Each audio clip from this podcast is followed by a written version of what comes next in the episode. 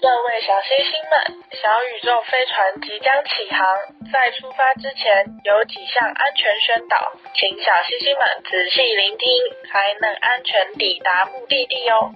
喜欢听小宇宙聊天的星星们，欢迎到各大平台收听。想跟嘎嘎和米江聊天的星星们，欢迎留言互动哦。邀请大家给小宇宙五星评论，让小宇宙有更多的星星。最后别忘记按赞 FB 粉丝专业及追踪 IG。这样才不会漏掉小宇宙每集的预告以及活动资讯哦。 OK，那我们现在正式起航喽，Go！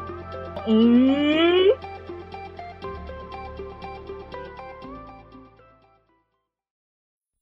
Hello，我是嘎嘎。还有，我是米江，宇宙牛牛啊报，宇宙牛牛报。嗯我是这集的宇宙播报员米江。嗨，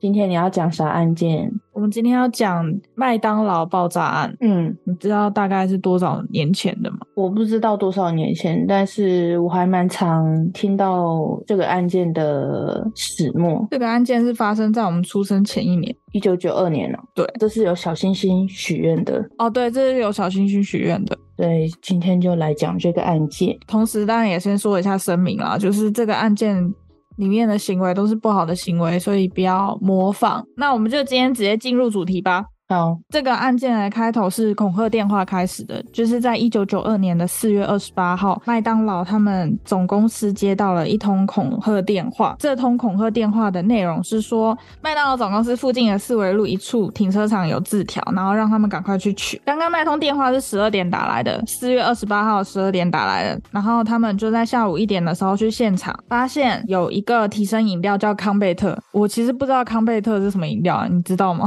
就是一种提神饮料啊，就像那个白马玛丽汤那一种的啊、哦，现在还有吗？我不知道，因为我不喝那种饮料。然后反正这康贝特的空罐里面有一个字条，嗯，那个字条我原本还找不到完整内容的，结果后来就有发现完整内容。它的完整内容是说，贵公司麦当劳台北的几个分店已经被我们放了六枚炸弹。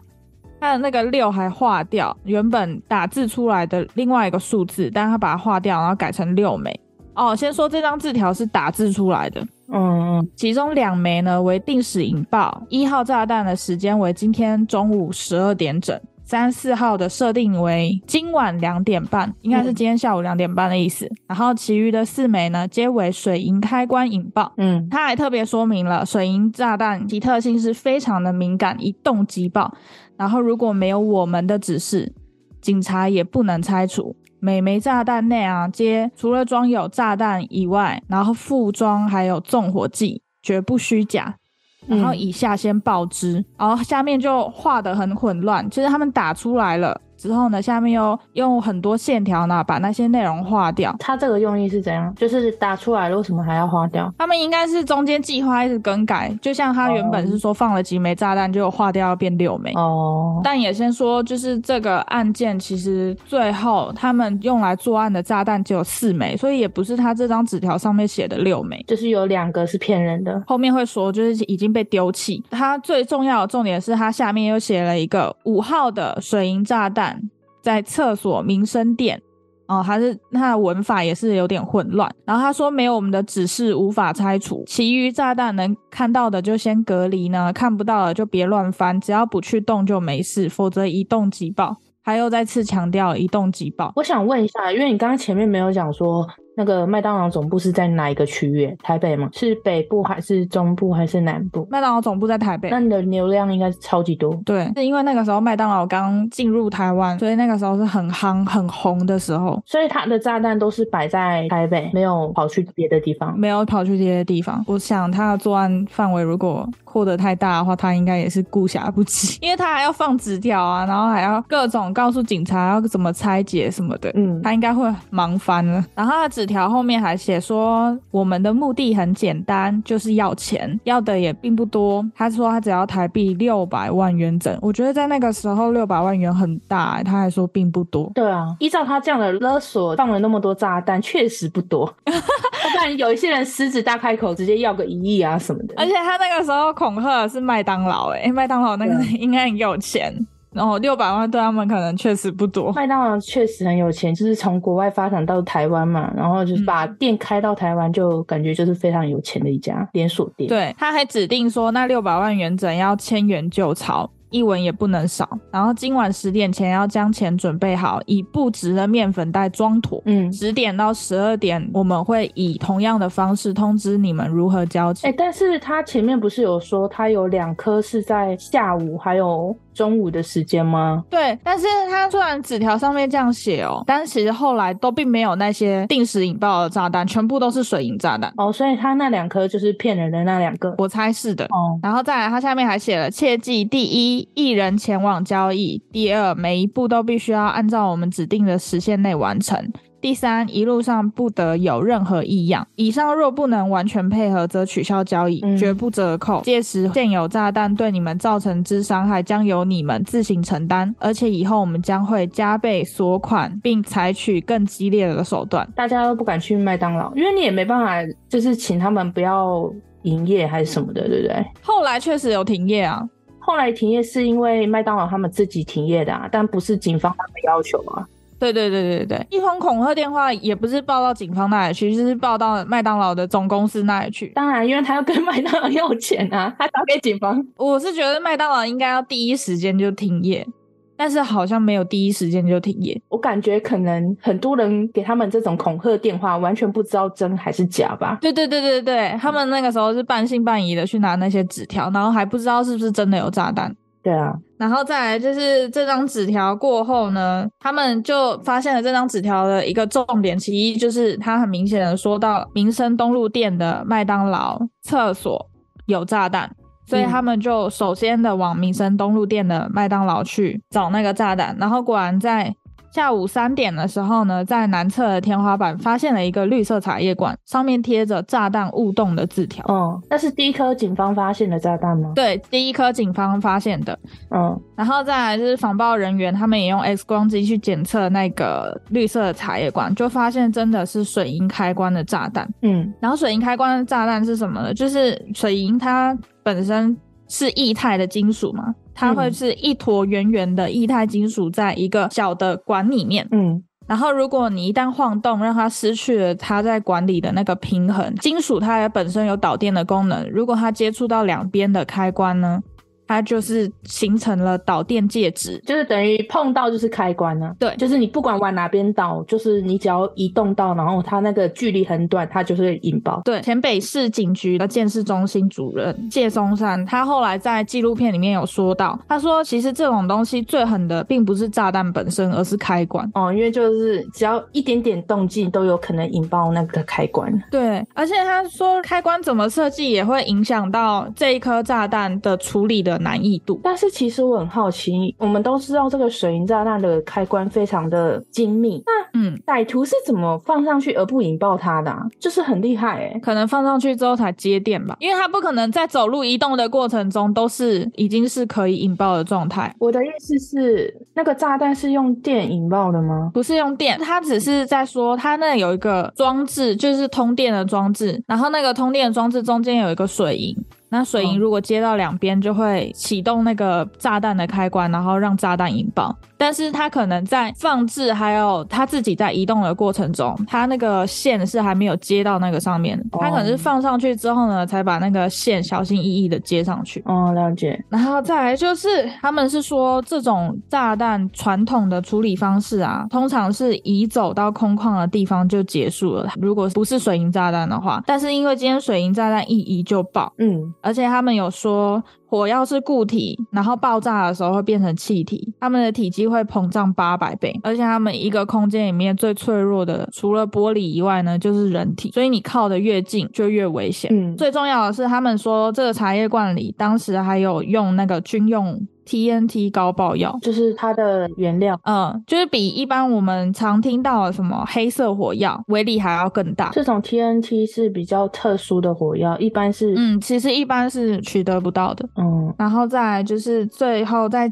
晚间七点的时候，他们选择了现场拉爆的方式，就是直接在麦当劳内部直接引爆吗？对，直接引爆它。拉爆就是说他们会用一个活结的绳子，然后去套在这个茶叶罐上，然后再小心翼翼的把绳子拉到安全的距离之后呢，再一拉，然后让水银失去平衡之后，直接现场自己爆炸。嗯这个时候就要说到一位防爆英雄杨继章。嗯，杨继章是当时处理这个现场拉爆的防爆人员。第一颗炸弹吗？对，这颗第一颗炸弹是他去处理的，嗯，但是最后的结果是失败的。原因是他们有分析失败的原因，有可能是因为防爆衣本身很重，然后再加上当时很紧张，视线模糊，看不清。嗯，他说平时训练的时候，这个防爆衣是三十公斤，但是当你真的遇到要处理炸弹的当下，这个防爆衣在你身上呈现的重量可能是三百公斤。就是指压力会很大，因为毕竟眼前的对对是真正的炸弹，而且尤其是它是一个高爆的炸药。对，当时杨继章是直接在民生登陆那一家就直接殉职吗？对，但是他不是当场死亡，他是送到医院之后才死亡，嗯因为他离炸弹很近。我刚刚还没有说到，就是他们还有分析出另外一个失败原因，就是当时他们什么都算到了，但是就是没有算到，因为那个东西炸药毕竟是在天花板上，所以当他把绳子挂上去之后呢，他们要慢慢把绳子这样往下，他要下那个铝梯，然后再移动到合适的距离，但是他们没有算到那个绳子垂下来是有重量的，哦，不小心移动，对对对，放绳下垂的时候就直接移动到那个炸药，然后就直接在杨继章面前爆炸。啊，这是一个很大的疏失哎，怎么会没有算到绳子有重量呢？纪录片里面，谢松灿是说呢，这毕竟是以前完全没有的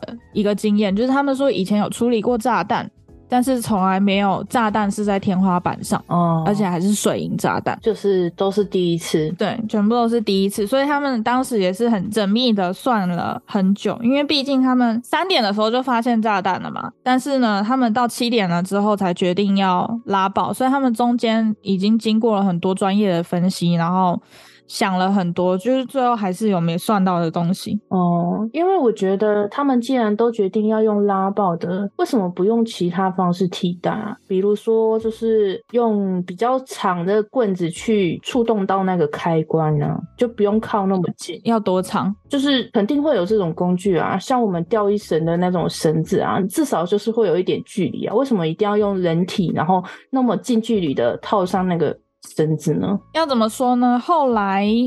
在永和店的炸弹呢、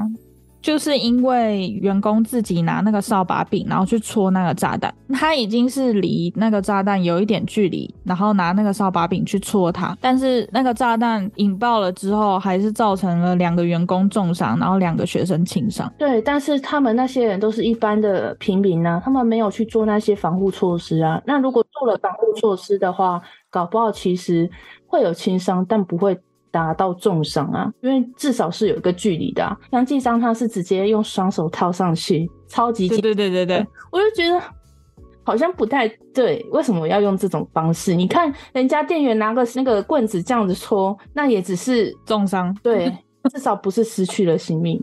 我就觉得警方这个做法，我觉得是非常大的疏漏、欸，我觉得啦，而且我们刚刚说有四颗嘛，一颗就是杨继章引爆的，另外一颗是员工自己引爆的，然后后面两颗他们有顺利的解决，他们最后顺利的解决是用水炮引爆，水泡是指远距离然后丢那个水炮。我刚刚是不是讲了？ 我是不是我完全没有听到后面水泡，我就觉得那个方法不妥了？他们真的是警方的疏失吧？我的天哪！杨继章那个方法的时候，他们是不是想说，因为他们完全会不知道那个炸弹当下是什么样的情况，所以他们必须要有人很仔细的在现场要做这个动作。啊，就是以我这种什么都不懂的平民老百姓来想，我也觉得这样非常不妥啊。 哦，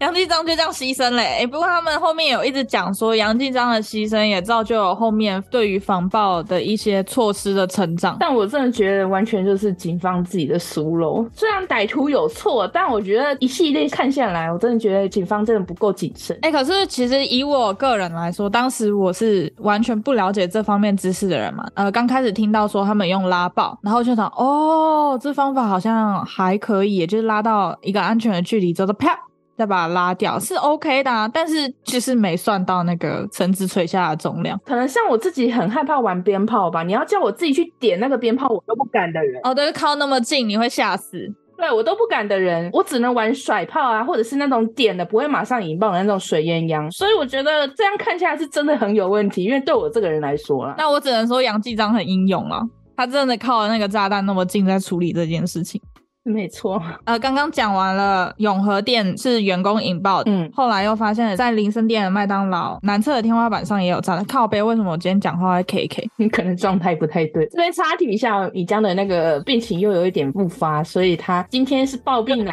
录音的，大家见谅一下。 要不然原本他要请假条了， 对我原本还差点又要写假条，好，不行不行不行，不能老写假条。就见谅一下大家。然后再来就是还有一颗不是在麦当劳里面，是不是在那个？我记得好像是公园，是不是？电线杆的那个草丛里面。真的很可怕、啊你完全不知道，你可能逛一下公园，你的座位底下就是一个炸弹，哦不小心脚踢到不就死了吗？在草丛里面，那个狗狗去闻一下，砰就爆了。那只狗好无辜哦。草丛里面的那一颗跟林森店的这颗都是用水泡引爆的，所以有成功的解决。好，嗯就是目前发现的四颗全部都已经拆除，算拆除吧。对，就是两天发现的嗯，民生东路店的跟嗯草丛里面的是四月二十八号发现的，然后永和店的跟林森店的是四月二十九号发现的。嗯，那我想问一下，就是他们都知道这两天被放了炸弹，他们有去看监视器没有？完全没有提到，真假的？那时候没有监视器吗？我觉得就像现在有监视器，也还是有很多死角。可是我觉得男厕跟女厕，就算里面没有装，我觉得外面应该很有必要要装、欸。哎，就是店内嘛懂，后面还有讲，就是因为麦当劳的厕所天花板是可以打开，嗯，镂空的，就是它中对间对是对对，砰搓一下它就会、嗯呃那个方形就会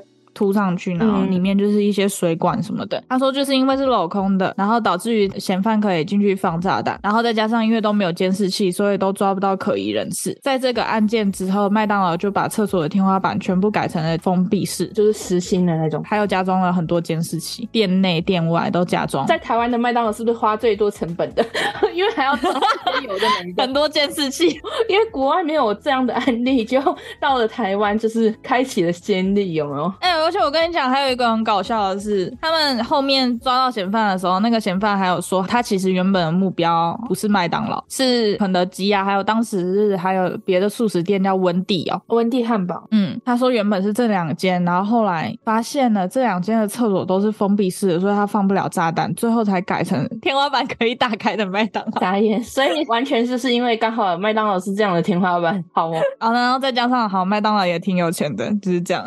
就是他看中的就是那种大型连锁的那种，对，大型连锁的素食店。嗯，接下来就是发现了这四颗炸弹之后呢，期间警察就开始做各种调查跟分析，他们就分析到了纸条背后有指纹，所以他们就有一个指纹的线索。然后再来就是他们判断犯人很专业，因为你看又可以做出那个水银炸弹，然后还可以取得什么 TNT 高爆药。嗯，就是有相关知识的人员，对，他就想说应该是有相关的爆破知识啊，嗯，所以后来他们还开出了史上天价的破案奖金，就是有线索可以给他奖金这样，，对，啊警政署那边就开了一千万，然后宽达就是麦当劳宽达公司呢那边开了一千两百万。我觉得我看到这边的时候其实是笑的，因为他不仅不愿意给嫌犯六百万勒索金，他还自己开出了两倍的 破案奖金。就是他不对恶势力低头啦， 对对对对对，不要惹麦当劳、 哦，可是我那个时候看到是觉得挺好笑的。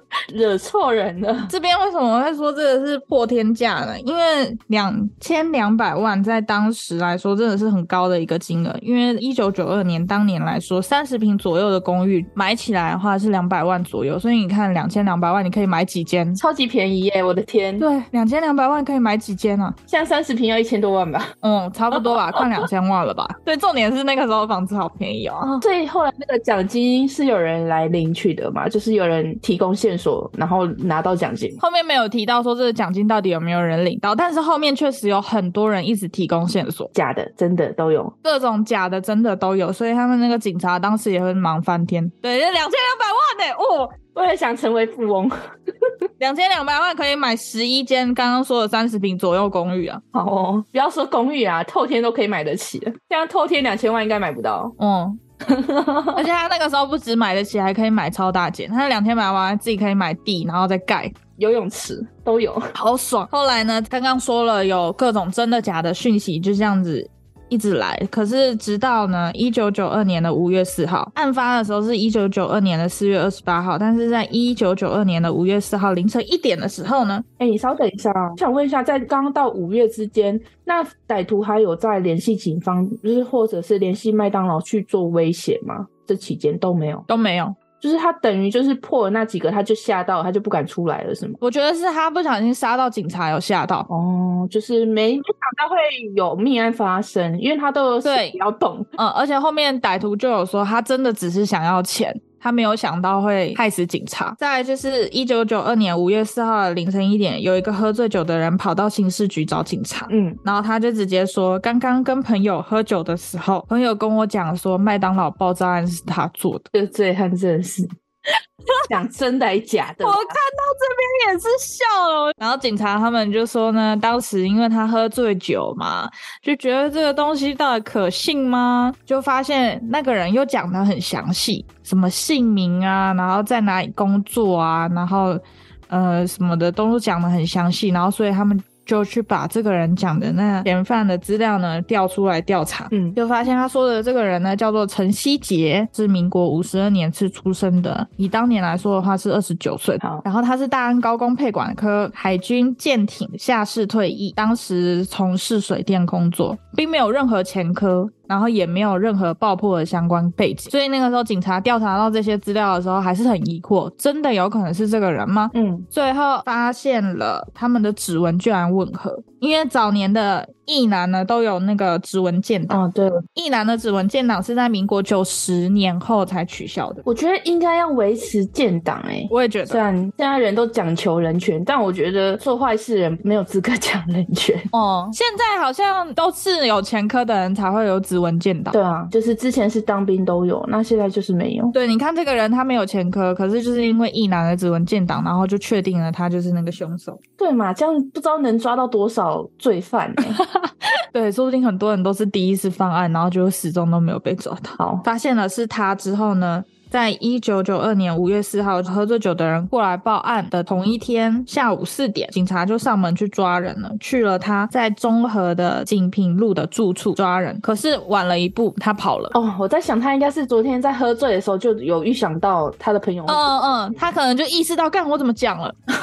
可是呢，他逃跑了嘛。据说他当时是从顶楼，然后逃到了隔壁栋，然后再下楼，还很淡定的从警察身边擦身而过。是因为他的大楼有监视器是吗？要不然他为什么要这样子跳楼式的逃跑？警察从楼下上来，他就直接从顶楼，然后到隔壁栋，然后再下楼。我还以为是他是在来之前就已经跑走了，原来是警察来追他才跑的。还有人跟他偷嗯偷报信哦、要不然他怎么知道警察来的？他可能是窗户看到吧，哎，各种戏剧性画面， 哦，好好哦，从窗户看到警察来啊，跑啊，赶 快！可是我觉得他很强哎、因为那个时候警察还不知道他的长相，嗯，没有认出他的长相，还是不知道。所以有指纹，但是不会有那种简单的照片，是吗我？也不确定哎、但是因为他说那个时候他下楼了，然后他很淡定的从警察身边经过，然后警察又没有认出是他。也许是低层的警员，不一定每个都会看过吧。哦，没有看过资料，我也不知道反正只知道今天要来抓人这样子吗？跟着行动就对了。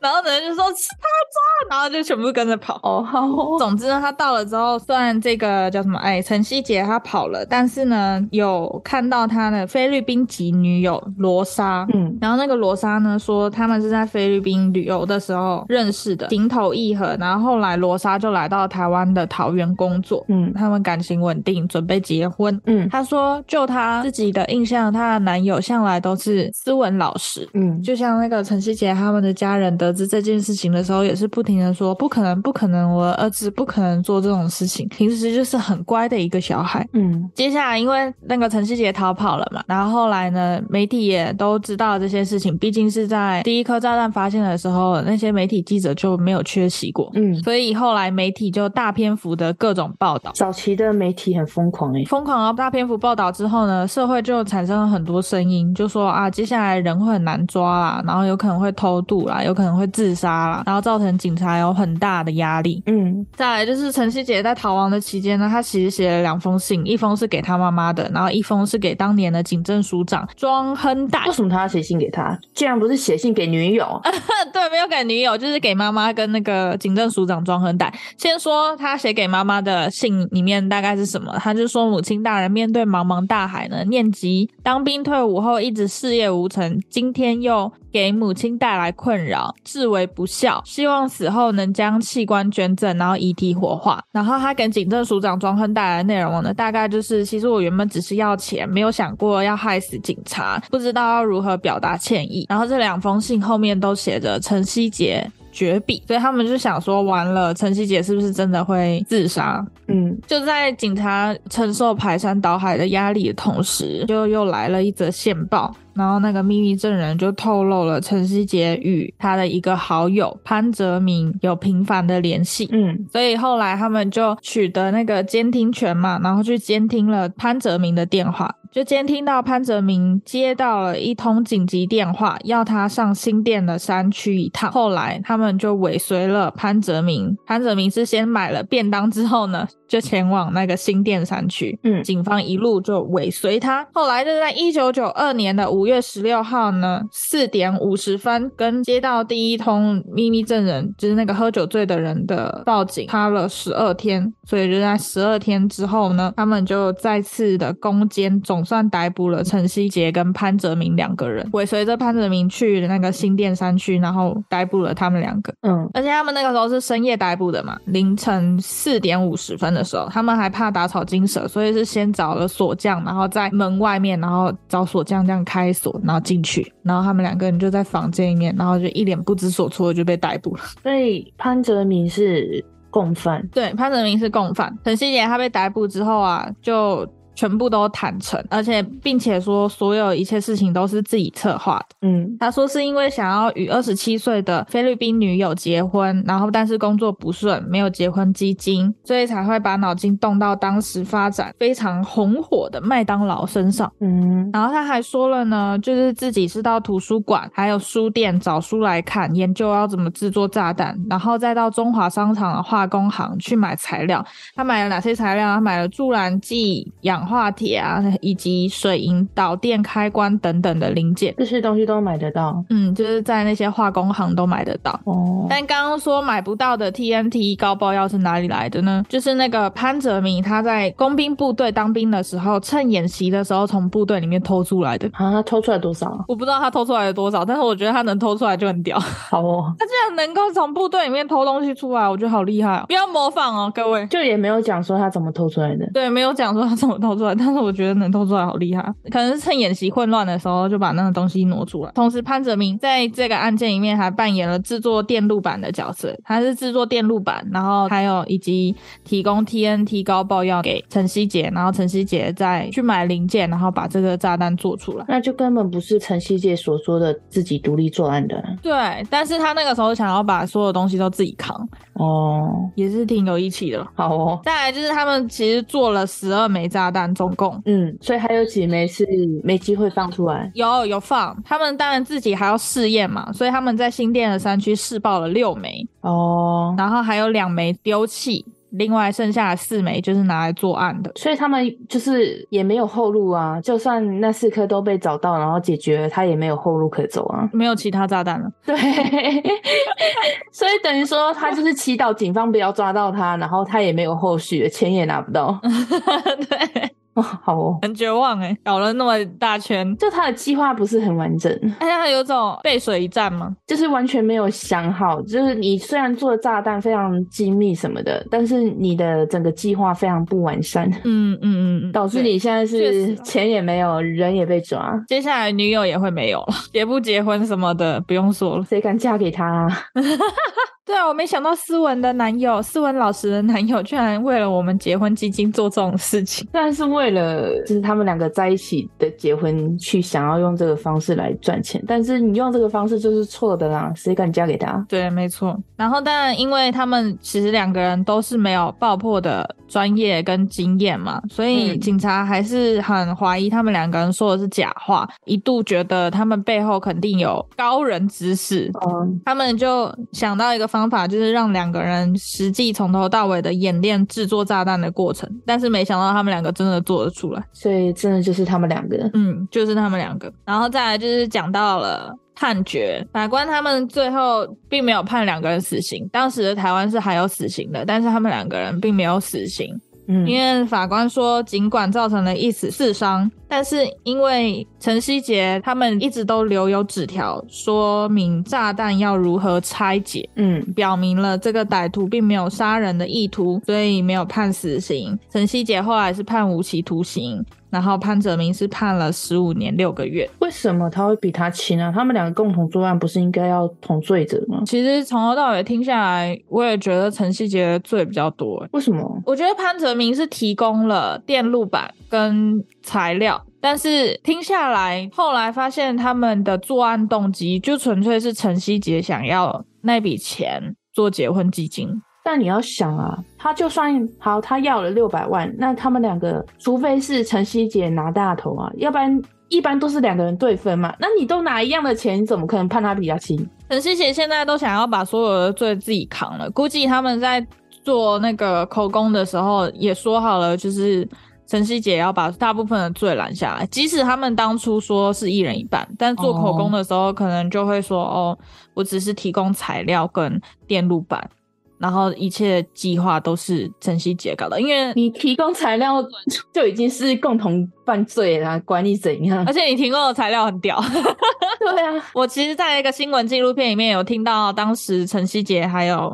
潘哲明的口供的语音，里面也是潘哲明就一直说是陈希杰自己去查找书，然后知道怎么制作炸弹，一切都是陈希杰自己计划的。然后我都不知道他制作那些炸弹到底要拿来干嘛，他只知道他要制作炸弹，但不知道他制作炸弹的目的到底是什么。那就很明显啊，就是一个人扛嘛。嗯，哎、那他应该已经出来啦。对，潘哲明应该已经出来，而且陈希杰如果后面有什么减刑假释的话，他应该也差不多了。哦，但是没有听到消息。没有，而且我也疯狂的查，想要查他们两个有没有再更近一点的后续消息，都查不到。嗯，然后再讲一下后续的一些东西，警察后来有了哪些进步吗？应该要这样讲。他们就是催生了真武队，警方在刑事局底下，后来又陆续的成立防爆科啊、特殊事件处理队，然后最终在一九九五年配合组织调整，更名为侦查第五大队，就是专门来侦破这些爆炸案的。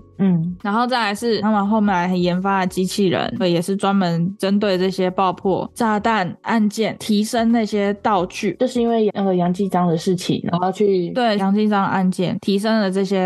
装备，嗯，然后还有那个嘛，刚刚讲了，麦当劳就因为这件事情，然后把天花板那采取密封式的、密闭式的设计，嗯，从此再也无法任意开启。然后同时还增加了闭路监视器，店内增加设置闭路监视器，同时哦店外也增加了很多。对，嗯，我觉得最好笑的是他，他居然是唯一厕所那个天花板可以打开来的，所以才被人家选择。像你刚刚说的那种天花板，是我们台湾其实蛮常见的那种建筑的方式、欸，嗯，对对对对对，镂空的，，嗯所以它真的是蛮衰的，嗯，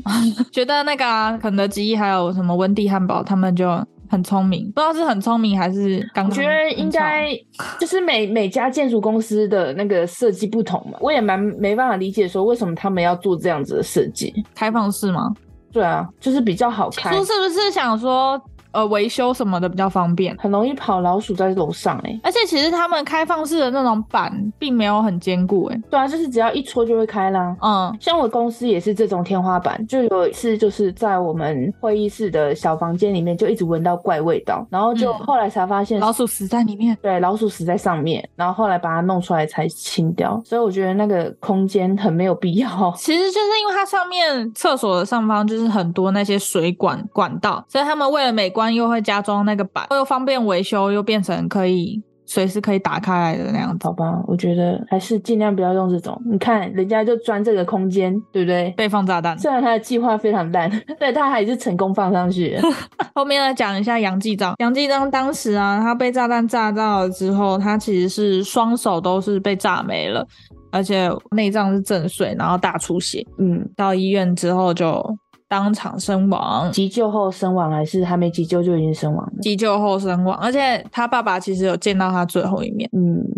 嗯，他是见到见完他最后一面，然后就就拜拜。然后那个时候见到他最后一面的时候，他爸爸就跟他说：“哦，我来看你了。”然后杨继章就是什么话都没有办法讲，然后眼泪就这样掉下来，他也没办法开口了吧？没办法开口了。我知道的是，他那时候其实那一天不是他的班诶、那天其实不是他的班，他是帮他的同学兼同事替班的。对，他的同学兼同事叫刘应忠，然后当时当天的班其实应该是他的，但因为他有柔道比赛，所以就换成了杨继章去替他的班。然后，但是其实，在要真的要上去做拉爆的动作的时候，刘应忠已经结束了他的柔道训练，然后回到现场了。然后他也有问杨继章说要不要换成我，但是杨继章就说刚刚都已经决定了，然后也都已经讨论好了，所以就还是我来吧。嗯，这个工作真的是充满了危险。然后后来杨继章他就是因为英勇殉职嘛，他被追进一线四星分队长，而且是第一位入四中烈士的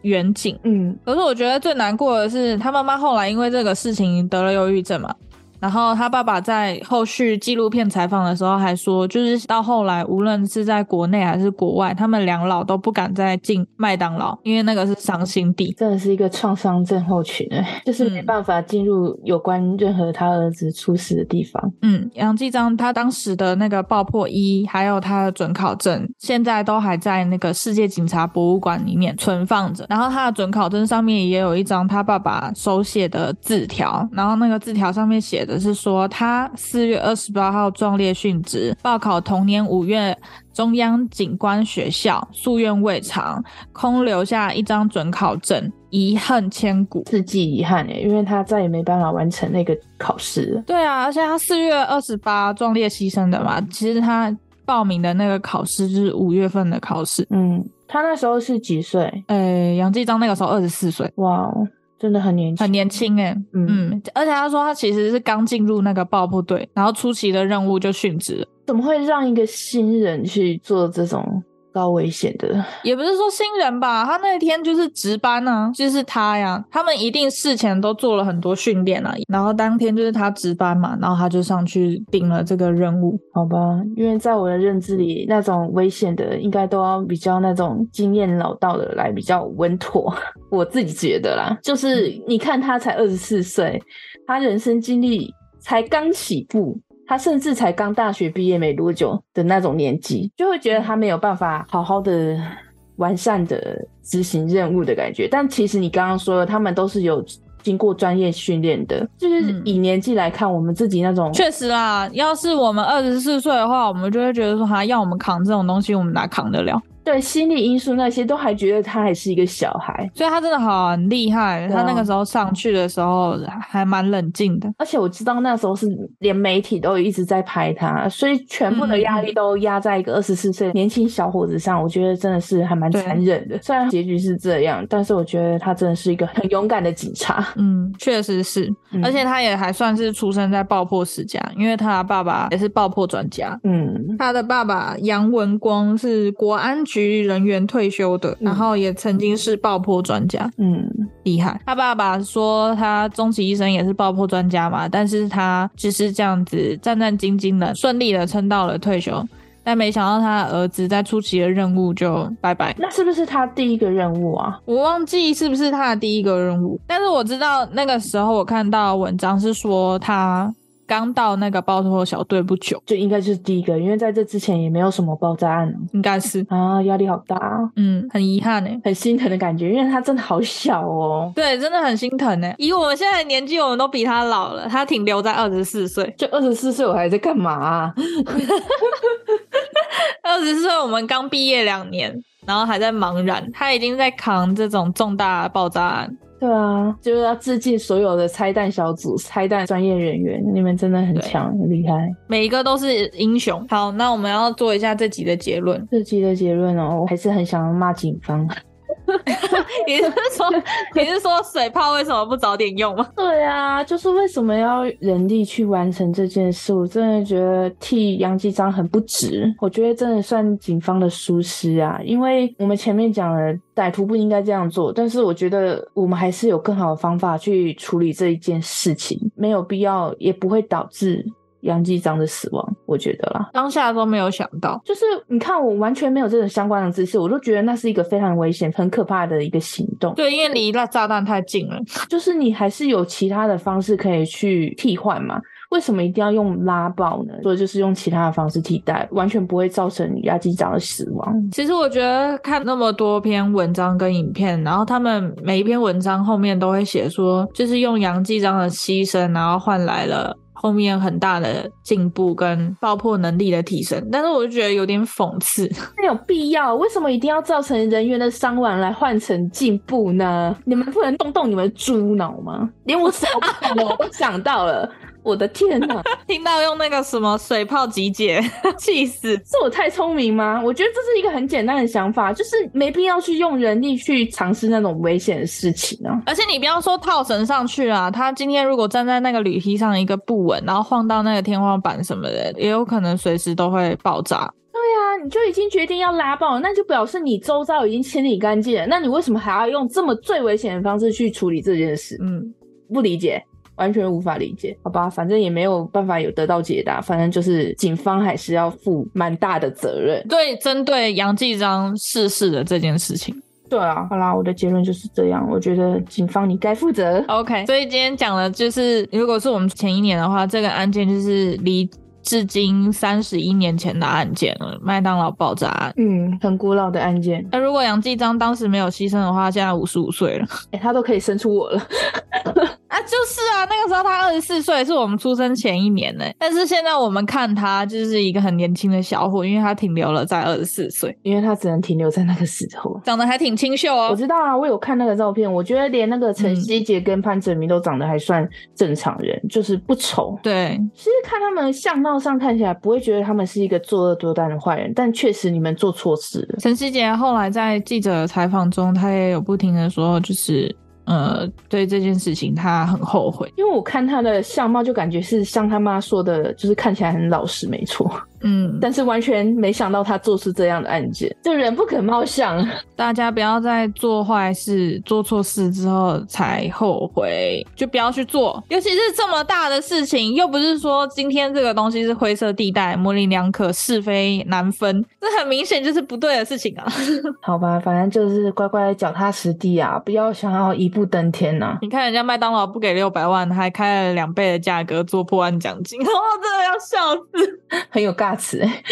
对，真的很棒哎。好，OK，那我们今天差不多到这里。对，我们的案件就分享到这。那有什么问题，或者是有我们哪里讲的不对，欢迎留言给我们。对，欢迎留言。对我还要再呼吁一下，欢迎大家关注我们，去 Apple Podcast 帮我们评分五星，谢谢大家。让我们有更多的小星星哦。好，那我们今天分享就到这，好，宇宙飞船也即将到站啦，我们下一期，哎，我们下一次旅程再见。 拜喽！我是嘎嘎，反了，是我是嘎嘎拜喽，哦，我是嘎嘎，拜喽。我是米江拜哦， 所以我说是不是 要给我一个那个？好我就笑会忘记。好了，拜拜。